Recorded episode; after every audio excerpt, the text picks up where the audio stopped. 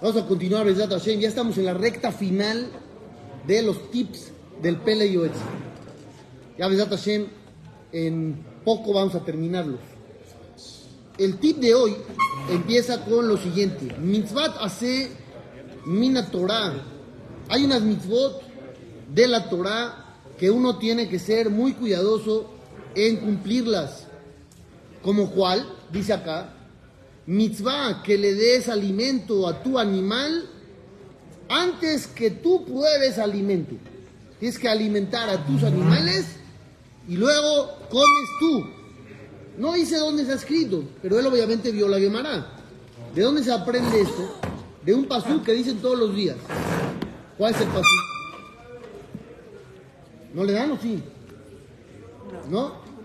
Benatati. Ese besadeja, libemteja, beajalta, besabata. Ahí está clarísimo. Dice Dios, yo daré hierba para tu animal. ¿Cómo para tu animal? ¿Para ti? No, dice para tu animal. Y luego dice, y tú comerás. Pues primero come tu animal y luego comes tú. Y ahí se aprende. Esa es la. Si el horario de tu animal es en la noche y coincide con tu cena, le das a él primero. ¿Sí me explico? No puedes tú sentarte a comer si no le has dado a tus animales. Dependen de La ti. hierba que Dios te mandó no es para ti, es para el animal. Así menciona la Torah. A veces, Salim tiene una buena pregunta. Dios dice te voy a mandar al animal y tú vas a comer. Sí. Debería de ser, me va a mandar a mí y el animal dar come. animales y pasto. Eso. Pues hay, un- hay una historia, a ver si te acuerdas bien, que fueron a visitar, no, no era de pollitos, que fueron a visitar a un rey. Y dentro de la conversación que tuvieron con ese rey, hubo un caso que llegó a juicio. ¿Cuál era el caso que llegó a juicio? Dos personas discutían un din parecido. Uno decía, yo le vendí a este hombre un campo y se encontró un tesoro. El tesoro no me pertenece, yo le vendí el campo con todo lo que incluye. Y el otro decía, no, no, no, para nada. Yo no le compré el tesoro. Yo compré un campo sin tesoro. El tesoro es extra, es de él. Y estaban peleando, cada uno decía que era del otro. Entonces, ¿qué, qué se hace? ¿Sí, ¿Ya se acordaron? ¿Ya se acordaron? Entonces, al, al bueno de la historia se le ocurrió una idea.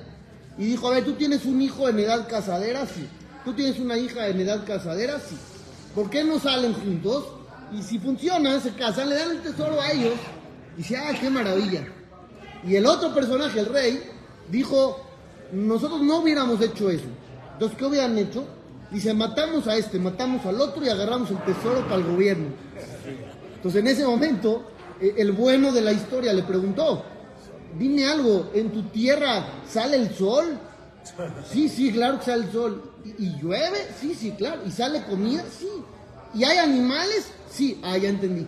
¿Qué? ¿Qué entendió? Dice, todo lo que ustedes tienen, Dios lo manda para los animales. Ustedes no merecen nada. Pues a veces Dios manda libenteja de ajaltá. Dios manda a los animales porque tú no mereces. Y tú comes de ahí. Es cuando uno está en mal nivel. Dice Dios, le voy a mandar, pues no por ti, por tus animales. Y tú vas a comer de paso. El que tiene mérito, Dios te manda por ti. Eso es lo que está escrito. Sí, por eso. Pero eso está en la Torah. La Torah dice, Pere Adam y Adoba Col. ¿Qué es eso? Pere Adam, salvaje. Ahí está. Beuye Pere Adam. Así Dios lo, lo aclaró. Van a ser salvajes. Pero bueno, Por eso los que tienen mascota tienen que tener mucho los que cuidado. tienen mascota tienen que tener mucho cuidado. Correcto. Azur le traer colba al jai. Prohibido hacer sufrir a cualquier animal, a cualquier ser vivo. Dentro de los sufrimientos que les puede uno causar es matarlos de una forma equivocada. ¿Se permite matar animales? Pues sí, ¿no? Para uso, para uso, para consumo, hay permiso. Sin embargo, Si te van a hacer un daño también. no, sí, obvio. Estamos hablando de que para uso humano, adelante. Tú no puedes matar un, lo que vas de cazar. no, porque se antojó matarlo. No, matar por matar no. Cacería. Tiene que ser para uso personal. Ahí sí se puede. Pesca O sea, los deportiva. niños que están matando hormigas así por diversión. No, matar hormigas por diversión es prohibido. Así hacen los asesinos seriales. Así empiezan. No, los niños Matando no ven una animales. cosa así, están jugando con los No, de verdad. Chécalo luego. Matar un mosquito que lo esté fregando a uno toda la noche. no. Eso sí se puede porque es para mí, es Una un, beneficio. Pero bueno, yo dije matarlos de una forma equivocada. La Torah permite el consumo de carne animal. Obviamente los vas a matar. ¿Por qué los vas a matar? Si no te caes en otra. Porque dice la halajá, No te comerás una parte. prohibido comer un miembro de un animal vivo. O sea, le arrancas una pata y, y te la comes y el animal está vivo. Eso está prohibido. ¿Por qué está prohibido? Es un animal kasher, es una vaca. ¿Por qué está prohibido? Dice el Sefer Ahinuch, el libro que explica todas las mitzvot de la Torah, en la mitzvah número 452. Dice, esta mitzvah es para erradicar de dentro del ser humano esa ese rasgo negativo de crueldad. No hay más cruel, dice. En Agzariut Baolam Gadol no existe una crueldad mayor a arrancarle o amputarle un miembro a un ser vivo. No hay una crueldad más grande. Pues por eso la Torah lo prohíbe. Porque no quiere que tú te conviertas en un ser cruel. Una mitzvah antes de esa, en la 451, habla de la mitzvah de la shehita. Hay que degollar de cierta manera a los animales. ¿Por qué justo de esa manera? Mejor un balazo ya. Con el balazo ya. No sufra ya, vámonos. Ah. No, no estaría mejor. Lo dice acá, ¿sabes por qué? Porque de la manera en que nosotros matamos a los animales, con el cuchillo que usamos, ¿qué, cuchillo usamos? Uno súper filoso, sin ninguna ranura o grieta de nada. ¿Para qué? Para no causarle al animal un sufrimiento más allá de lo necesario. De esta manera la sangre sale bien, bien, bien, bien, bien. El animal no tiene sufrimientos extras y para eso es la shejita.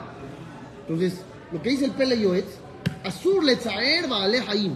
Prohibido causar sufrimiento a los animales. Y es gravísimo, como aquí estaban mencionando. Rabbi Yehuda Nasi tuvo sufrimientos años por haber hecho sufrir a un cordero. ¿Se acuerdan de la historia? No lo voy a contar, ya se la saben. A un cordero lo iban a degollar. Él, por instinto de supervivencia, buscó resguardarse detrás del jajam y el jajam lo agarró y le dijo: Vete con ellos, para eso te crearon. Y a partir de ahí, sufrimientos tremendos. Dolor de muelas, piedras en el riñón. Hasta después de 13 años que se apiadó de unos ratoncitos, le quitaron los sufrimientos. Pero hay que tener cuidado en ese tema. Siguiente, hay una mitzvah de comer y beber en Shabbat y en Yom Tov. ¿Ustedes la cumplen? Sí, claro.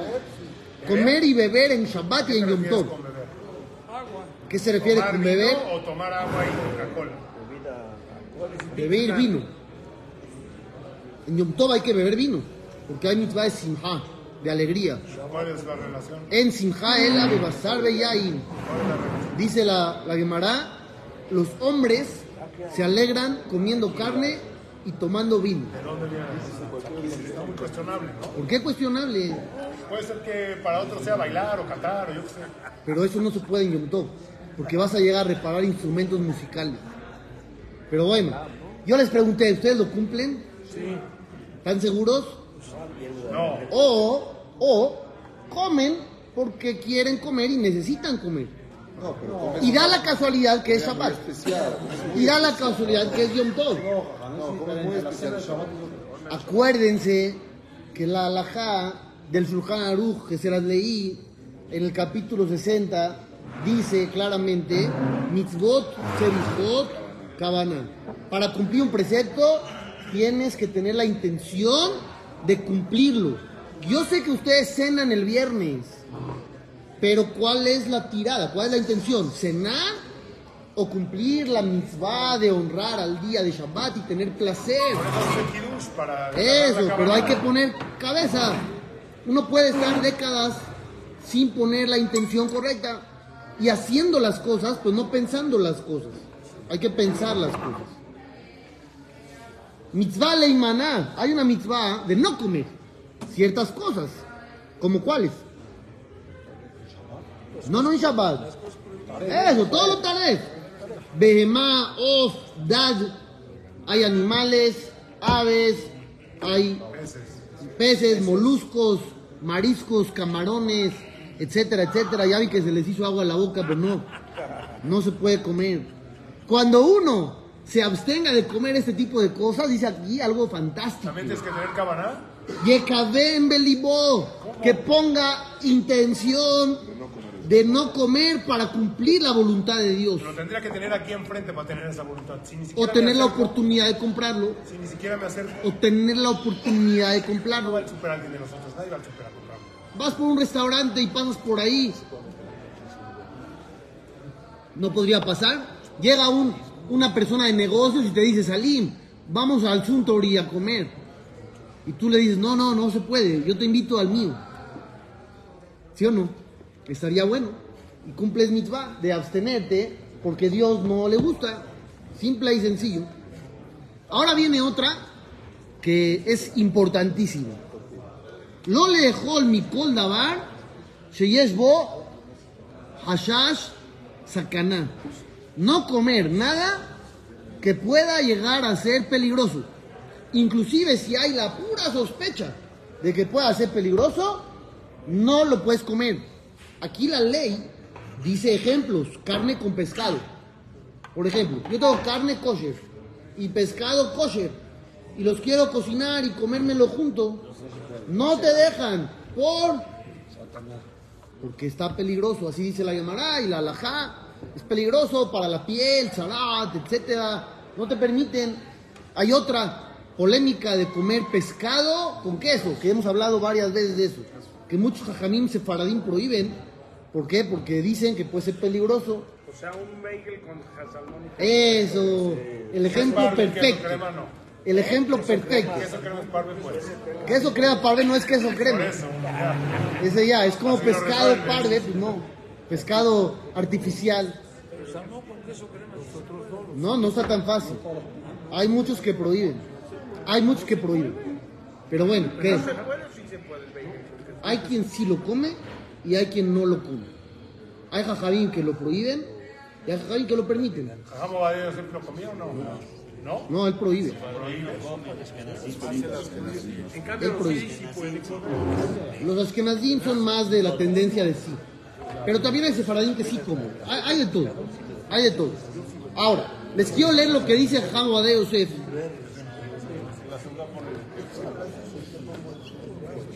Pongan atención, señores. Hace varios años existía la moda del tabaco, de fumar cigarros normales, Malboro y, y sus allegados. Exacto, cada quien los que quiera meter. En la época actual ha disminuido un poco esa tendencia entre los jóvenes, porque la sustituyeron por otra. ¿sí? Los cigarros electrónicos, los vapeadores famosos. ¿Qué pasa con eso? ¿Hay problema? ¿No hay problema? ¿Es haram? Claro, si el cigarro es haram, ¿Es prohibido alágicamente hablando? si el cigarro llega a No ser parece. Solo en Shabbat. Nada más en Shabbat. estás haciendo daño a tu cuerpo, no te puedes dañar. cigarro es haram, esto también. Entonces les voy a leer, les voy a leer un poquito lo que Jajam Obadiah Yosef escribe sobre el cigarro original. El Jajam está hablando si se puede fumar en el Beta Knesset. Y dice, no, en el Beta Knesset no se puede fumar. Y en el Beta Midrash, Beta Knesset es donde se reza, Beta Midrash donde se estudia. Y antes eran dos lugares distintos, hoy todo es en el mismo lugar. Dice tampoco, no se fuma cuando tienes en un lugar de rezo ni en un lugar de estudio. Y de repente hay un corchete. ¿Qué dice el corchete? De todas maneras, quiero aclarar que todo esto es por temas de la santidad del lugar. No me metí en temas de salud. ¿Por qué? Dice, porque si nos metemos en temas de salud, deberíamos de prohibir el cigarro. ¿Por qué? Porque hoy en día la gran mayoría de los médicos han dicho de una manera firme y absoluta y tajante que es peligroso para la salud.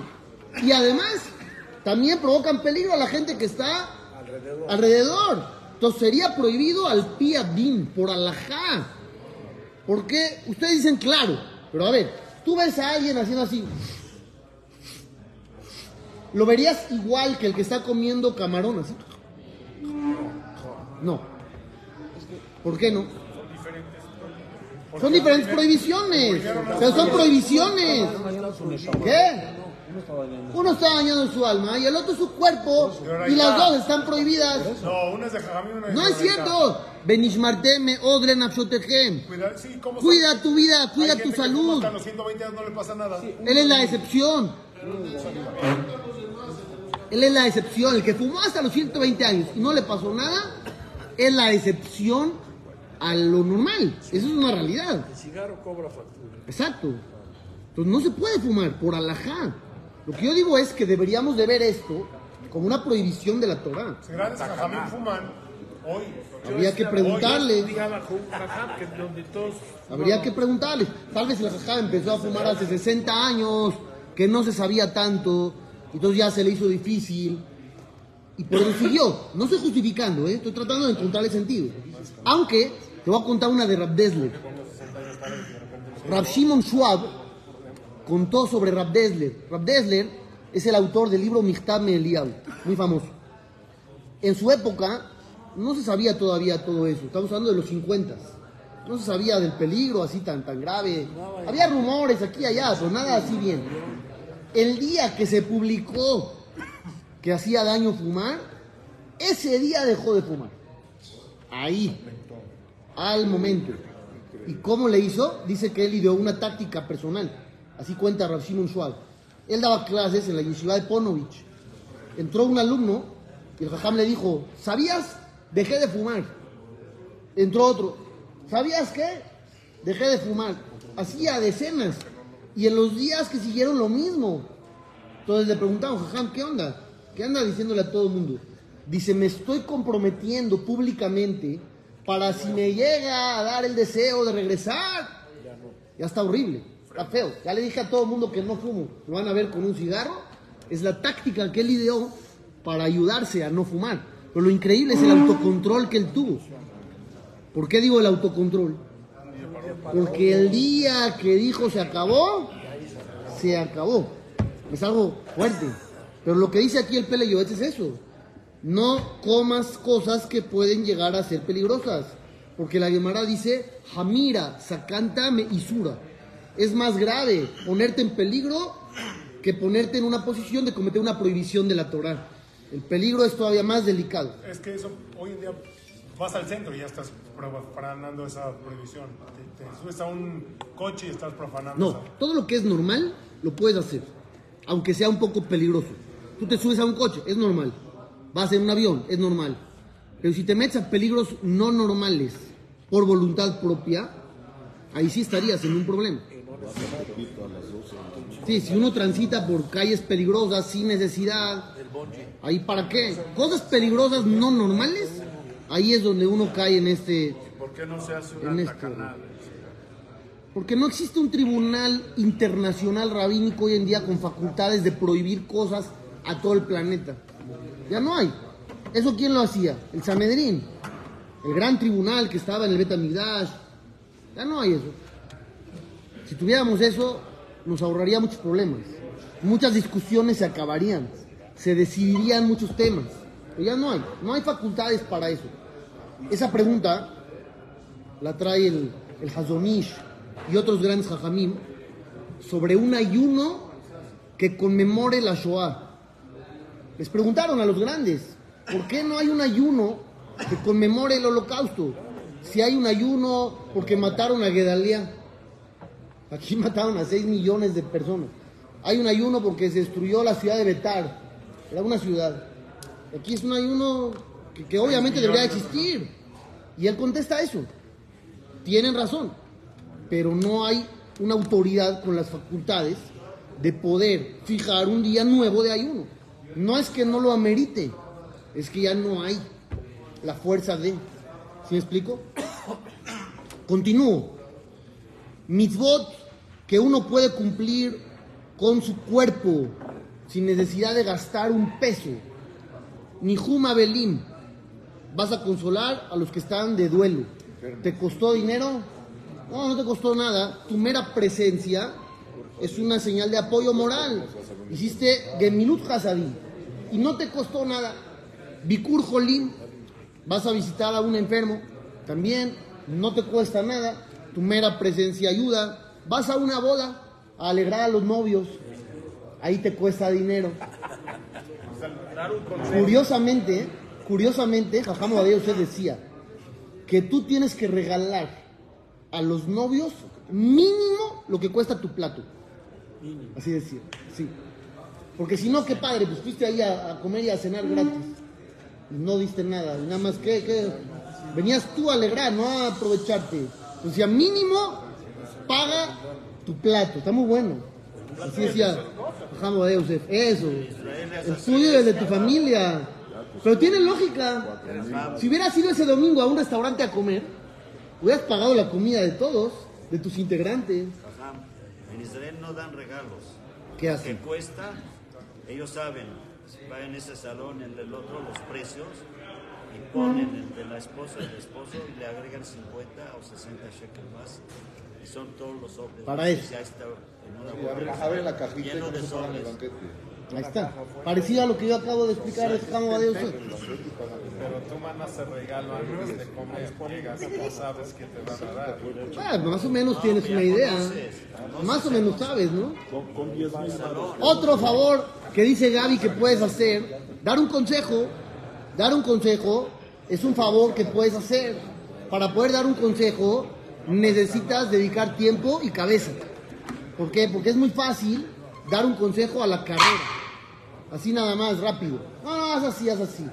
Oye, espérate, lo pensaste bien, lo analizaste, te tomaste el tiempo para pensar.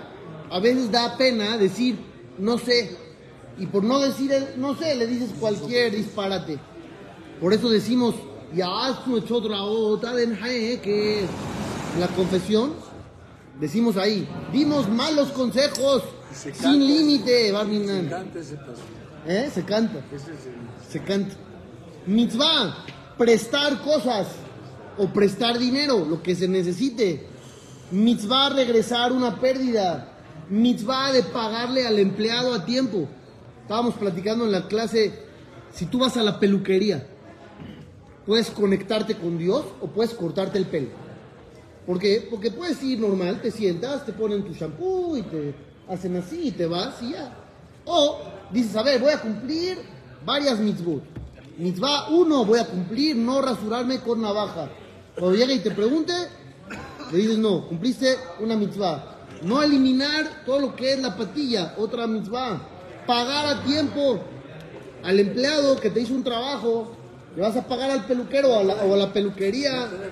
Otra mitzvah, pero igual lo va a hacer. Pero lo puede hacer porque si no, no sale de ahí. Esa es una opción. Pago porque si no, no me dejan salir. O pago porque es mitzvah. Entonces ahí cambia todo. Entonces en cualquier lugar donde uno lleva a cabo estas acciones, puede cumplir mitzvot, siempre y cuando tenga la intención de hacerlo. También, también lavarse las manos. Mitzvah lichtov sefer Torah. Hay una mitzvah de escribir un sefer Torah. ¿Quién cumple eso? Pues una opción, dice uno, a mí me invitan a rellenar la letra que ni siquiera lo hago yo, pongo la mano encima de la mano del chofer.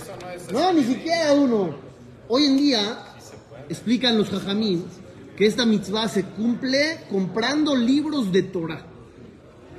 Libros de, de- de información, Humashim, Alajot, de todo eso, cumple esa mitzvah. Vas a casa de alguien y no hay un librero de Torah. Eres un yehudí. La Torah es tu vida, pero tiene toda la colección del selección. ¿Por qué no tienes Torah? O tienen libros de adorno, se usa mucho en las casas. Libros gruesos o de viajes o de comidas o de lugares, de casas. libros que son ahí nada más de museo. Compra libros de Torah y ponlos ahí. Mitzvah likanes lifnim mishurat. Hay una mitzvah de hacer más de lo que estás obligado a hacer. Esto no habla necesariamente con Dios, habla con las personas. A veces tú puedes tener razón en algo y te vas hasta el final, porque tienes la razón. Y no te importa lo que pase en el camino. O a veces puedes decir, ¿sabes qué? Yo sé que tengo razón, pero no me afecta tanto. Y al otro sí. Entonces le voy a dar chance. Lo voy a dejar, no pasa nada. Ah, pero yo tengo razón. Sí, sí tengo razón. Pero a mí no me va a afectar y a él sí. Yo les conté varias veces lo que hacía el rey David. David Amelech, dice la Torah, Bedal, Lote, Edar, Berribó. Cuando venga un pobre y tú eres el juez, no porque sea pobre lo puedes favorecer. Eso es trampa, es corrupción. Puede haber para favorecer al rico o al revés. Puede ser para favorecer al débil. Ni una de las dos se puede. Entonces tú tienes que actuar con justicia total. Entonces dice David Amelech, cuando era juez, venía un rico contra un pobre. Y salía que el rico tenía la razón. Entonces le daba la razón al rico. Y le decía al pobre, estás obligado a pagar. Terminó el dictamen, ven para acá. Lo llamaba a David a un lado, le decía, ten, págale. Él le daba. Entonces era una manera genial de hacer las cosas. Por un lado, no te voy a dar la razón cuando no la tienes. Por otro, por otro lado, me apiado de ti y te echo la mano. Eso es un juez. Ahora, ¿qué pasa a las personas normales? A veces tú tienes razón, pero al otro le va a afectar muchísimo y tú te puedes dar el lujo de dejarlo pasar. Eso se llama lifnim meshurat. Haz más allá de lo que estás obligado a hacer. ¿Y qué gana uno con eso, aparte de la mitzvah? Que Dios va a hacer lo mismo contigo. Cuando tú le pidas algo a Dios y Dios haga las cuentas y diga, híjole, este cuate no merece, pero vamos a darle igual. ¿Por qué? Porque como Él hace más allá, dice Hashem, yo hago más allá. Es lo que gana uno. Entonces es fantástico. Porque si vamos con Dios a pedir cuenta por cuenta, no nos conviene para nada. Entonces, mitzvah de ir lifnim meshurat ad-din. Onaa, Oshek berribit. Tres prohibiciones tremendas. A veces uno en el negocio engaña. Vendes algo de mala calidad, le mientes, X o Y. No pagas, ya te dieron el servicio y retienes el pago. Eso también está prohibido. O cobrar intereses, que mucha gente lo agarra como forma de vida. Ya, presto y cobro intereses. Prohibidísimo por la Torah. Hay que cuidarse. Uno a veces quiere dinero fácil, pero no es la idea. ¿Cómo le llama la Torah a los intereses? Neshech, mordida. ¿Por qué le llama mordida? Porque se comen a la otra persona. El otro así dice, ah, pues no pasa nada, pido 10 y doy 11. No, pero ahorita son 11 y luego si te atrasaste tantito, ya son 12 y luego así te va comiendo. Entonces sale que en vez de hacer un gesed, en vez de hacer un favor, hiciste negocio y lucraste con la necesidad del otro. Como viste al otro necesitado, aprovechaste su necesidad para tú ganar dinero. Cuando no es necesidad, ¿Qué quiere decir negocio? Se vale. Un negocio, hay una terisca. Un negocio es un negocio. Pero si el otro tiene una necesidad y tú se te brillan los ojos, dice, ah, tiene una necesidad, va, yo te ayudo. Te presto 10, me pagas 11. Estás lucrando con la carencia del otro, con la desgracia ajena. A Eso eso es maldad. Eso es maldad. Lucrar con la necesidad de la gente va en contra de todo el objetivo de la vida, que es ayudar, dar, vivir por los demás.